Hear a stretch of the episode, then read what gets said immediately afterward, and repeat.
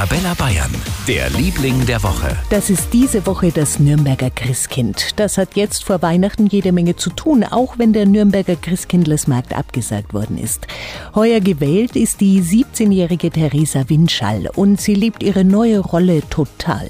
Also das war schon immer mein Wunsch, diese Magie von diesem Amt zu fühlen und auch so das, was ich mir früher dabei gedacht habe, wenn ich mein damaliges Idol, das Christkind, angeschaut habe, auch für andere Menschen und andere Kinder vor allem sein zu dürfen, das bedeutet mir wirklich sehr viel. Gut, dass das Christkind gerade zu Corona-Zeiten im Dienst ist. Denn die Hoffnung, die es verbreitet, die können wir alle sehr gut brauchen.